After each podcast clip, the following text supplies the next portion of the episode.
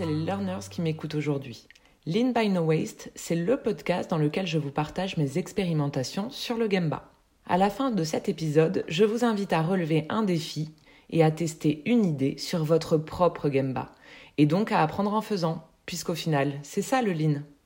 Lors d'un Gemba Walk dans deux entreprises différentes, j'ai concentré mon attention sur le management visuel de la performance. Ne serait-ce que visuellement, les deux entreprises avaient une façon très différente d'aborder le sujet. Dans l'une, le visuel était très beau et propre. En dessous des lettres SQCDP, pour sécurité, qualité, coût, délai et personne, étaient affichés des graphiques et des tableaux de tendance. Il y avait des plans d'action un peu partout, avec des dates et des responsables, du vert, du orange et du rouge pour le suivi d'avancement. Dans l'autre, le visuel était propre également, mais il y avait beaucoup moins de graphes PowerPoint et d'Excel imprimés, et beaucoup plus de dessins, de notes faites à la main. Le tableau était en Velleda et c'était plus difficile de comprendre, mais on sentait qu'il y avait beaucoup de vie dans ce tableau.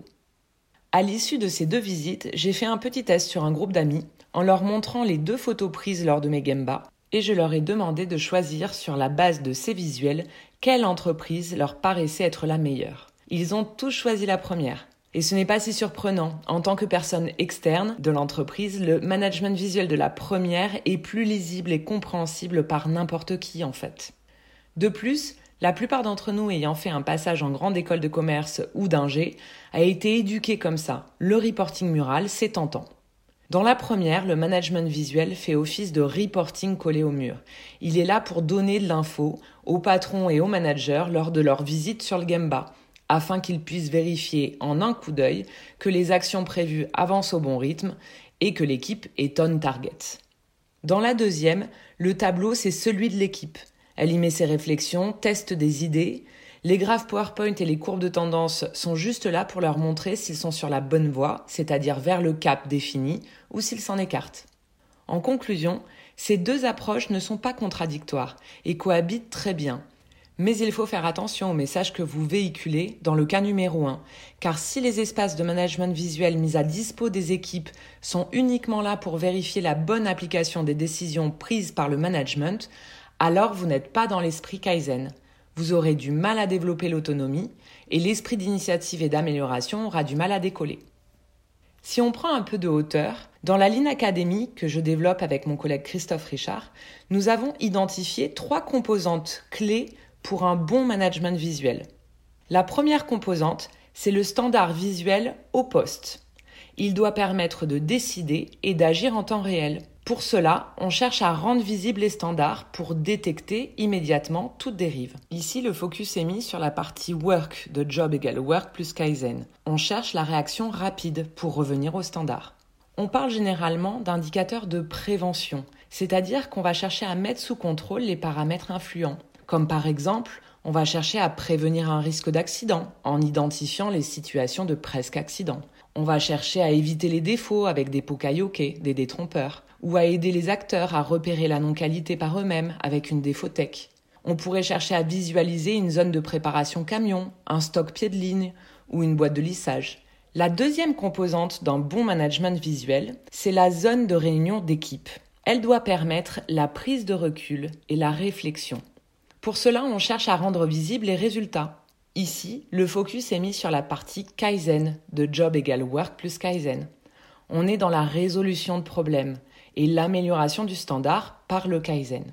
On parle généralement d'indicateurs de résultats, c'est ce qu'on voit le plus communément utilisé dans les entreprises, ou bien des indicateurs d'apprentissage. Comme par exemple, on pourrait trouver le nombre de jours depuis le dernier accident, les réclamations clients, le taux de rebut, le nombre de pièces bonnes du premier coup, le taux de service, le suivi des lead time et puis le délai de réaction du management suite à l'activation de l'endon. Bien sûr, tous ces indicateurs que je vous partage sont assez génériques et vous pouvez en avoir plein d'autres. Le réel intérêt de ces indicateurs, ce n'est pas la performance en tant que telle, c'est justement qu'est-ce qu'on doit apprendre, qu'est-ce qu'on ne sait pas faire aujourd'hui qui fait qu'on est en écart par rapport au standard, par rapport à l'objectif visé, on demande alors aux équipes de rechercher des causes, de faire de la résolution de problèmes et de proposer des contre-mesures, des idées d'amélioration. Le management est alors là en support pour pouvoir aider les équipes à mettre en place, à tester ces idées et surtout derrière à vérifier leur efficacité. Est-ce que ça a un impact sur, par exemple, la satisfaction du client? C'est à ce moment-là qu'on commence à construire une entreprise qui s'appuie sur un système d'apprentissage. On développe une équipe de problème solvers. La troisième et dernière composante d'un bon management visuel, ce sont les rituels de soutien du management, avec les fameux Gemba dont je vous parle fréquemment, lors desquels le dirigeant va grosso modo devoir concentrer son attention sur trois points. La première chose, c'est qu'il va chercher à identifier la valeur pour le client. Il vient sur le terrain pour apprendre quelque chose sur la valeur que l'on crée ou que l'on est en train de détruire et les problèmes sur lesquels l'équipe bute. Son principal outil pour le faire, c'est la maison du Lean, celle dont je vous parle dans l'épisode 2 de ce podcast. Ensuite, le deuxième élément, c'est qu'il va chercher à aligner les efforts locaux, les efforts des équipes terrain, avec la stratégie de son entreprise. Il vient observer et éventuellement ajuster l'alignement du service, de la fonction visitée avec la stratégie de l'entreprise. Il cherche à aider les équipes, à guider les équipes en leur rappelant l'orientation que l'entreprise veut prendre. Et enfin, il va chercher à faire preuve de respect envers les équipes en s'intéressant à ce qu'elles font. Euh, c'est-à-dire que lors du Gemba Walk, une équipe va présenter un changement accompli, une résolution de problème, par exemple, un kaizen qui a été réalisé. C'est donc l'occasion de remercier l'équipe et éventuellement de proposer son aide, l'aide du management, de la direction sur un problème que l'équipe essaye de résoudre.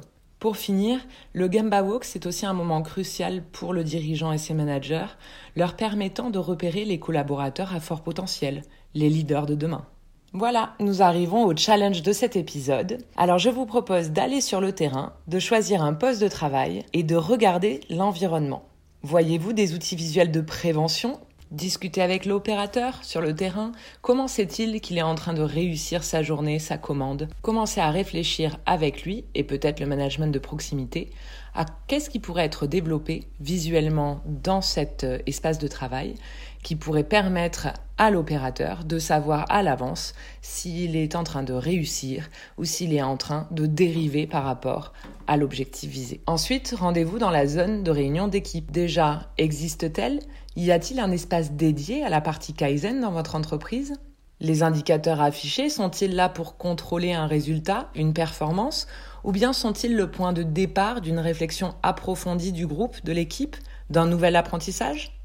Et puis ensuite, pour la troisième composante, je vous invite à construire votre planning de Gemba Walk. En effet, si on ne prend pas des rendez-vous réguliers et ritualisés dans nos agendas généralement bien chargés, c'est le meilleur moyen pour remettre à plus tard et cesser de faire les Gamba Walk puisque l'urgence du quotidien reprendra toujours le dessus. Donc je vous propose de vous munir du standard que je vous ai partagé pour la composante numéro 3 afin de réaliser votre prochain Gamba. Attention, pensez à prévenir l'équipe que vous allez visiter puisqu'il ne s'agit pas d'un contrôle surprise, il faut qu'elle s'y prépare, qu'elle ait quelque chose à vous présenter. Voilà, c'est terminé pour cet épisode. J'espère qu'il vous a plu. Si vous souhaitez aller plus loin et mieux comprendre comment mettre en place un management visuel adapté à votre entreprise et vos enjeux, je vous invite à me contacter. Je vous remercie pour votre écoute.